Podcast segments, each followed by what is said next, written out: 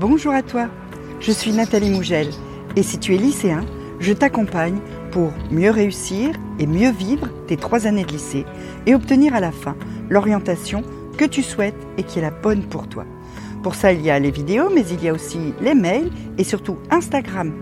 Tu as le lien dans la description. On y va? Lire un livre de non-fiction par semaine.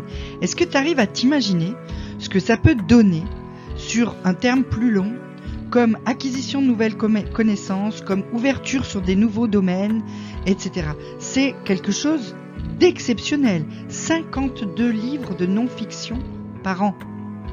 Quand je dis non-fiction, ça veut dire c'est donc euh, des livres qui sont pas des romans, des livres qui qui racontent pas des histoires, des livres sur des problèmes de la vie réelle, des livres sur euh, le domaine qui t'intéresse, la finance, le tir à l'arc, le développement personnel,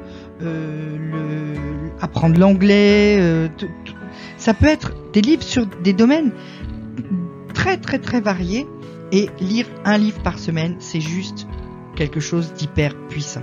Alors, comment tu peux lire un livre de non-fiction par semaine Parce que si tu le fais pas déjà, ça peut paraître quelque chose de très très difficile. En fait, il suffit de respecter quelques petits principes. Le premier, c'est d'abord de déterminer dans quel domaine tu veux lire ces livres et de faire une liste. Une liste des livres que tu as envie de lire dans ce domaine. Tu vas constituer cette liste de façon à ce que tu saches toujours quel est le prochain livre que tu vas lire.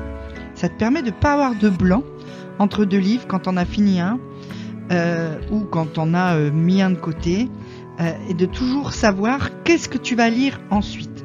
Alors comment tu peux faire une telle liste? Ben, C'est pas très difficile. Hein.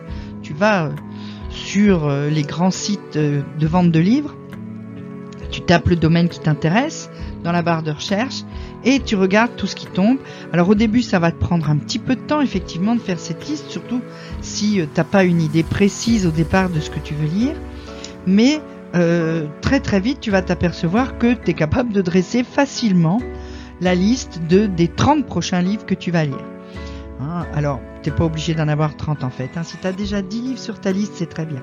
Si en plus tu peux les acheter un petit peu à l'avance, c'est-à-dire les acheter par 3 ou 4, de façon à ce que dès que tu as fini avec un livre, tu peux tout de suite embrayer sur le suivant. De cette façon-là, tu es tranquille, tu peux facilement lire un livre de non-fiction par semaine. Choisis-les bien ces livres, parce que euh, au début, pour pouvoir prendre l'habitude de lire un livre par semaine, bah, il faut que tu lises des livres que tu as envie de lire, que tu as vraiment envie de lire. Donc choisis un domaine qui t'intéresse vraiment, choisis euh, des livres euh, généraux au départ, pas tout de suite des livres qui rentrent trop dans les détails et qui nécessitent trop de connaissances pour pouvoir les lire. Lis les plus simples, les plus généraux sur un domaine qui t'intéresse vraiment. Et puis quand tu auras vraiment pris l'habitude de lire toutes les semaines un livre, à ce moment-là, tu pourras te lancer dans des livres un petit peu plus ardus que tu n'aurais pas forcément lu au début, qui sont plus compliqués, qui rentrent plus dans les détails, qui nécessitent un vocabulaire, des connaissances, etc. Et là, tu vas pouvoir encore monter le level. Pour être sûr de lire, tu peux aussi te créer une routine de lecture, c'est-à-dire faire en sorte de ne pas avoir à y réfléchir, de te dire ah ben tiens là c'est le moment de la lecture. Donc pour ça, il faut que tu fixes d'abord un élément déclencheur. C'est quoi un élément déclencheur? C'est quelque chose que tu fais et qui va être associé dans ton cerveau à ah là je vais me mettre à lire. C'est euh, une petite action du quotidien ou deux que tu vas faire à chaque fois avant de te mettre à lire, de façon à ce que ce soit associé par ton cerveau au fait que ben ça y est, le moment est venu de lire. Ça peut être ranger ton bureau par exemple. Tu as fini tes devoirs, tu sais que tu lis 30 minutes tous les soirs après avoir fini tes devoirs, et ben quand tu ranges ton bureau, c'est que le moment de la lecture est arrivé. Ça peut être aussi euh, euh, aller te faire euh, ta petite boisson du soir. Ça peut être aller dire bonsoir et vérifier que ton chat est bien installé pour la nuit. Ça peut être comme ça plein de gestes du quotidien. Tout ce qu'il faut, c'est que ce soit toujours le même et que ce soit toujours juste avant de te mettre à lire. Et tu choisis aussi un lieu et une heure où tu vas lire. C'est le moment et c'est l'endroit. Tout, le temps, chaque fois que je lis, je me mets à cet endroit-là, à ce moment-là. Un petit fauteuil que t'aimes bien, euh, euh, un endroit dans ta maison où tu es tranquille, où tu peux lire sans qu'on te dérange. Et puis une heure qui est propice. C'est le mieux, c'est soit le matin, quand tu te réveilles, euh, peu de temps après t'être réveillé, soit le soir après avoir fait tes devoirs. Si tu prévois euh, de lire à 14 heures tous les jours, euh, c'est sûr que tu vas pas le faire. Et puis ensuite, tu peux associer une habitude agréable à la lecture. Une habitude agréable, ça peut être bah, que dans ce fauteuil où tu t'installes, il y a un plaid super super fluffy et que tu mets sur toi pour bouquiner et ça t'aime bien parce que là tu te sens bien. Ou ça peut être justement prendre ton chat avec toi et le caresser pendant que tu lis. Ça, ça peut être une habitude agréable aussi que tu associes. Ça peut être euh, euh, boire ta boisson préférée pendant que tu lis.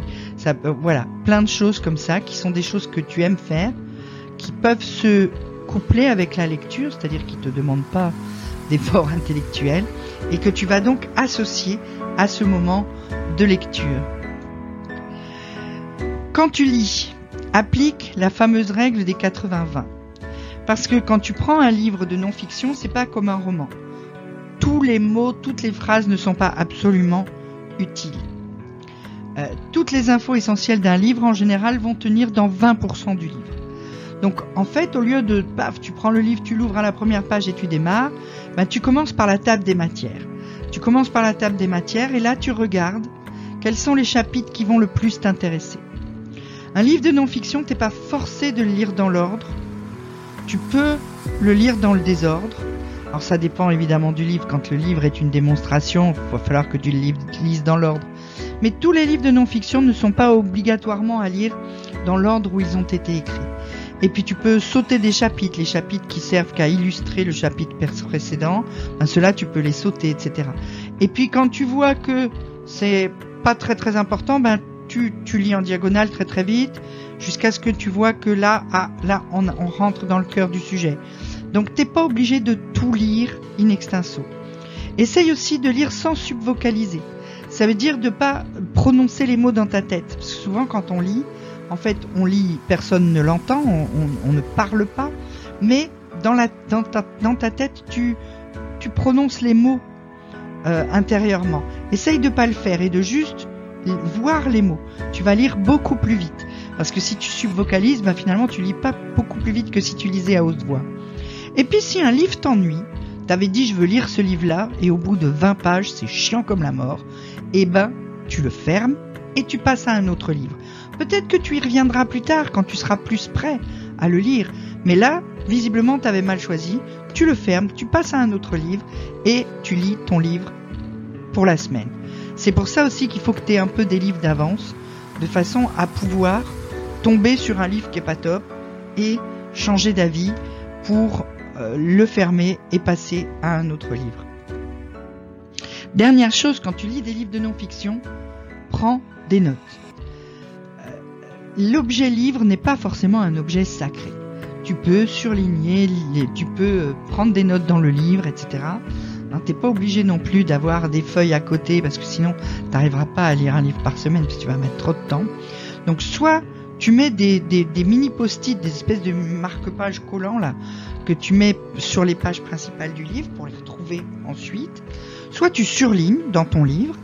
Si tu lis sur une liseuse, alors là c'est super pratique parce que sur les liseuses, tu peux surligner et à la fin, tu peux ensuite sortir le fichier de tes notes. Hein. Euh, ça marche sur un peu toutes les liseuses, hein, sur les Kindle et sur les autres.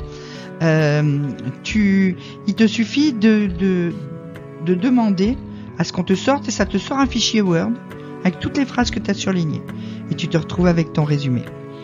Donc voilà, tu vois, en, en appliquant ces quelques règles, eh ben, tu vas pouvoir lire un livre de non-fiction par semaine et apprendre plein, plein, plein, plein de trucs. Si tu as une question sur, euh, sur ça ou sur autre chose d'ailleurs, pose-la en commentaire, je répondrai. Tu peux cliquer sur le lien dans la description pour t'abonner à mes mails, réussir demain au lycée, et tu peux aussi me suivre sur Instagram. Je donne plein de tips pour réussir. À très vite!